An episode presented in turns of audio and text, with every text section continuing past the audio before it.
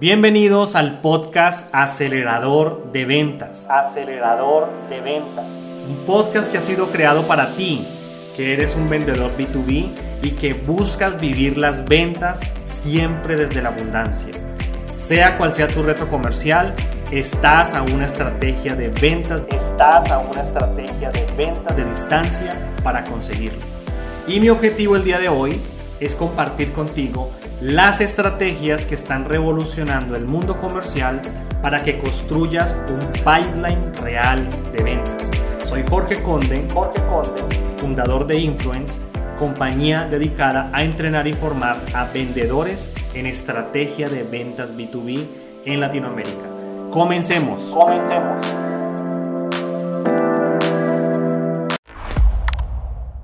Hola, hola, bienvenido, bienvenida a este nuevo episodio sobre estrategia de ventas B2B. Para las personas que acaban de conectarse a este su primer podcast o que me acaban de conocer, pues muchísimo gusto. Bienvenidos, bienvenidas. Y el día de hoy vamos a hablar de un tema que es bastante polémico en las compañías eh, que generalmente genera una polémica, problemática interna entre ventas y la compañía. ¿sí? Y es que hay una realidad en el mundo de las ventas y es que tanto tú como yo, como vendedores, somos los ojos de la compañía en el mercado. Nosotros tenemos el privilegio de ver de primera mano qué está pasando, qué está haciendo la competencia, qué no está haciendo. Y desde luego, cuando lo vemos, queremos hacer sugerencias, queremos exigir, demandar ciertos niveles de diferenciación en producto, en la empresa, en el servicio, pero desafortunadamente la mayoría de las veces la empresa no nos escucha y si la empresa es grande, pues esos procesos de diferenciación, de innovación y de cambio toman un largo tiempo. Y como si eso fuese poco, Además de eso, eh, cuando tú llegas allá a hacer tu reporte de ventas, tu jefe, tus jefes no te van a aceptar que no hayas cumplido la meta de ventas porque el producto, la solución, la oferta que presentaste no tenía ningún diferencial. Eso no es una excusa aceptable. De igual forma, con diferencial o sin diferencial de producto, de empresa y de trayectoria de servicio, van a exigirte el cumplimiento de la cuota de ventas. Entonces, en este podcast, en este episodio, quiero hablarte de qué hacer para diferenciarnos cuando la empresa, ni el producto, ni el servicio tienen ningún diferencial y necesitamos vender, posicionar valor frente a un cliente. Así que en este día te quiero dejar cinco consejos para que te, te diferencies dentro de un proceso de ventas inclusive si tu empresa no tiene ningún diferencial, ninguna ventaja competitiva. Entonces, antes de darte los cinco consejos, quiero dejarte un concepto muy claro que ojalá lo apuntes, lo coloques ahí en las notas de tu teléfono, te lo envíes al correo electrónico. Y es este, mira, si la empresa no tiene ninguna, ningún diferencial, no tiene ninguna ventaja competitiva, entonces tú tienes que convertirte en la ventaja competitiva de esa empresa.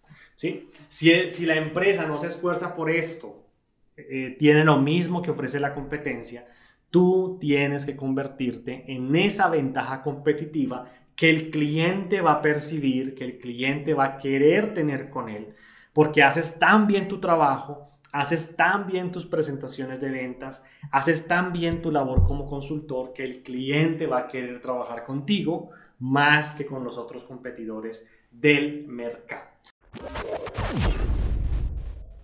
Entonces, aquí te van cinco consejos que creo que te pueden ayudar a diferenciar en un proceso de ventas.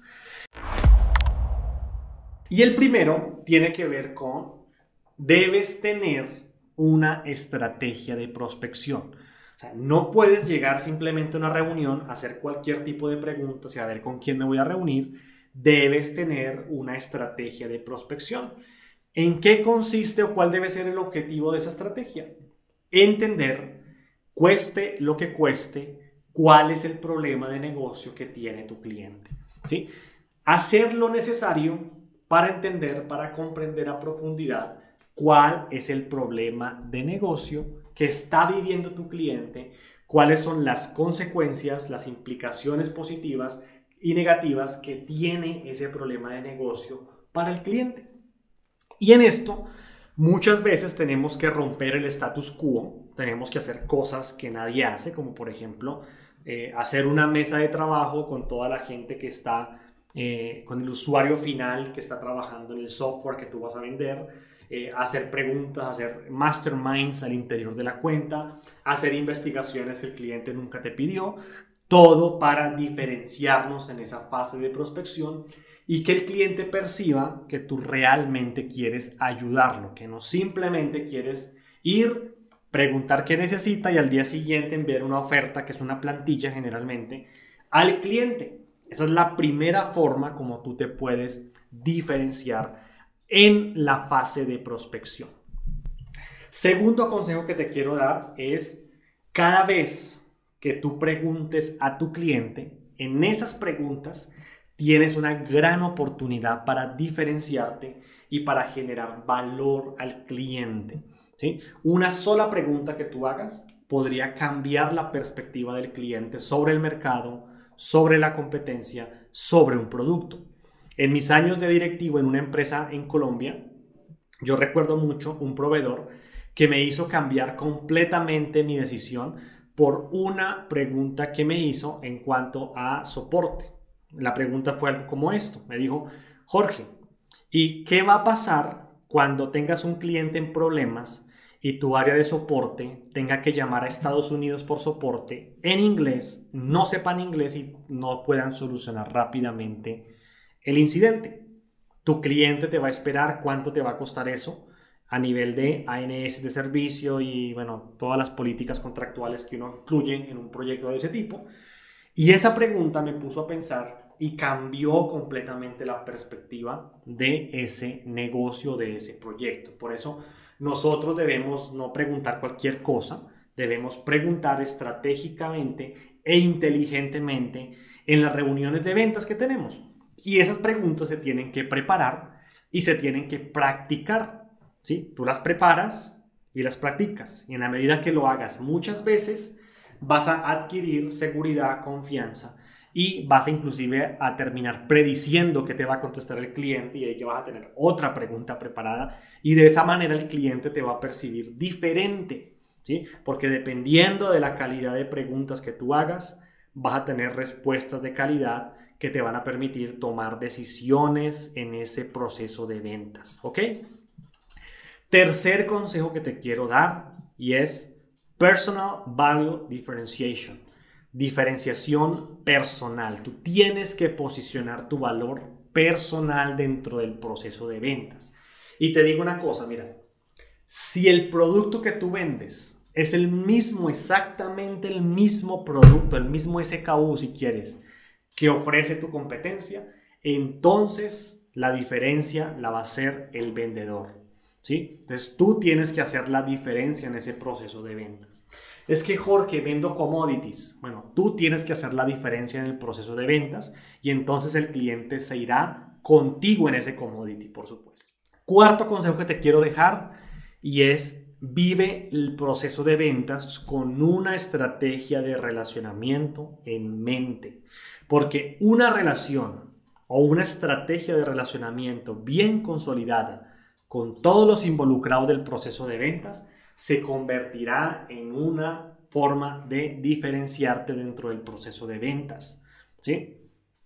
Eh, muchos negocios se ganan no por un future de producto, no por eh, una característica técnica, no porque tuvimos el mejor precio, sino porque quizás tuvimos las relaciones al interior para obtener información de valor y poder presentar ofertas realmente diferenciadoras para mi cliente que solucionan su problema de negocio. Y quinto y último consejo que te quiero dejar en este día es, mira, cuando un cliente está tomando una decisión, sobre todo si es un proyecto de miles de dólares, de eh, cientos de miles de dólares o de millones de dólares para arriba, ese cliente está muy preocupado por esa decisión, porque en esa decisión se puede estar jugando su futuro profesional, su reputación en la industria.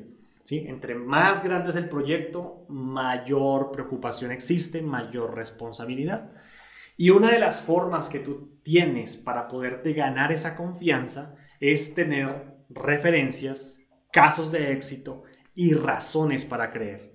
Por supuesto que referencias, casos de éxito y razones para creer es algo que tú tienes que construir previamente y que en el momento que el cliente tenga dudas, preguntas, eh, tú se los, se los puedas compartir, se los puedas enviar, puedas generar rápidamente una llamada, una visita, una conferencia con uno de tus clientes del pasado y darle la tranquilidad al cliente de que tienes la experiencia, la trayectoria, que sabes qué es lo que está viviendo el cliente y por ende esto facilitará la decisión o la orientación de esa decisión hacia ti y hacia, la compañía que tú representas. ¿sí?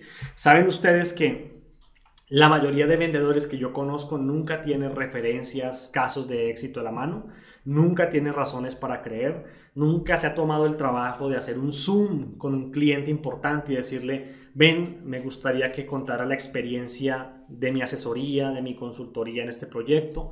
No tienes que revelar información confidencial, simplemente contar tu experiencia.